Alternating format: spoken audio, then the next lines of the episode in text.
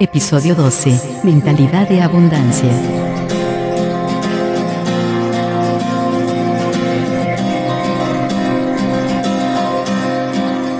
Bienvenidos al podcast Mindful Coaching sin Límites un espacio creado por Omar Jiménez Palma, coach ontológico, transformacional, escritor, conferencista y facilitador especializado en bienestar y superación personal. Si eres una persona emprendedora, un coach, un terapeuta, un formador o un profesional independiente que necesite simplificar su vida, ser más productivo, más organizado y enfocado en resultados positivos, Vivir libre de estrés y hábitos negativos de vida, aquí podrás encontrar tu lugar.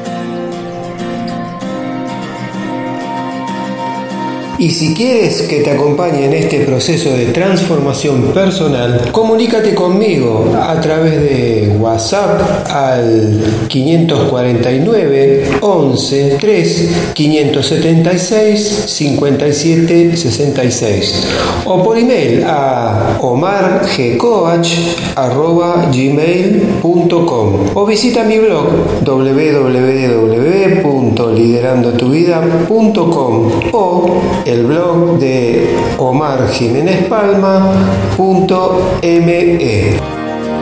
En este episodio voy a continuar hablándote de aquellas creencias que nos impiden eh, crear una mentalidad de abundancia, de prosperidad o atraer hacia nuestra vida aquellas cosas que realmente queremos conseguir.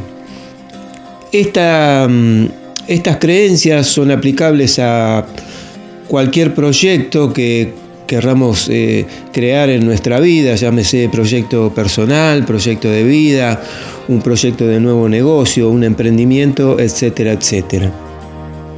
Entre las cosas que he descubierto de aquellas personas que quieren eh, conseguir eh, cosas para su vida o quieren atraerlas, especialmente en los emprendedores, se da la situación, en las personas que trabajan independientemente como, como consultores, como asesores, como terapeutas, mm, creen que mm, están aquí para servir a otros a expensas propias. Esa es una de las creencias por las cuales eh, no consiguen tener un éxito en su emprendimiento o empresa y piensan que si realmente quisieran ayudar a otras personas no cobrarían por ello. Y que si tuvieran que hacerlo, o sea, si tuvieran que cobrar, que desde luego no cobrarían demasiado. Esta es una mentalidad que es opuesta a la mentalidad de, de prosperidad, porque generalmente confundimos riqueza con abundancia riqueza material con abundancia. Esto es que nosotros pensamos que tenemos que hacer las cosas por amor al arte. Hay veces que sí.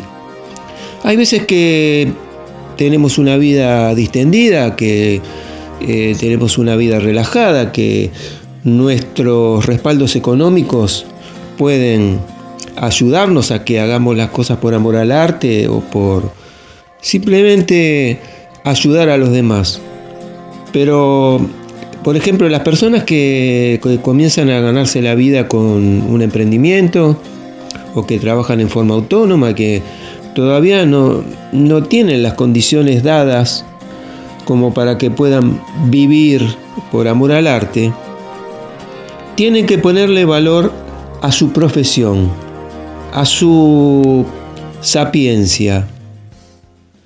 Y tienen que generar una mentalidad que les permita cobrar por el servicio que están brindando, porque están realmente poniendo horas de su vida, están poniendo conocimientos, están eh, poniendo de su lado el know-how, que es la sabiduría, la sapiencia sobre su eh, su trabajo y tienen la forma de resolver una situación que tal vez su cliente o la persona a la cual están asesorando o están ayudando no puede resolver. Entonces, como están empleando tiempo de su vida y están, em, están empleando horas de su familia, eh, horas de aprendizaje, etcétera, etcétera, necesitan valorar lo que están realizando y el servicio por el cual están eh, ayudando al otro o están dándole una respuesta a alguien que lo vino a consultar. Hemos llegado al final de este episodio y si te ha gustado puedes eh, pedir más información acerca de actividades, programas de formación o sesiones individuales. Comunícate conmigo a través de WhatsApp al número 549 113 576 5766 o al email omargcoach.gmail.com o a través de mis blogs www.liderandotuida.com y omarjiménezpalma.me. Te deseo éxitos y hasta el próximo episodio.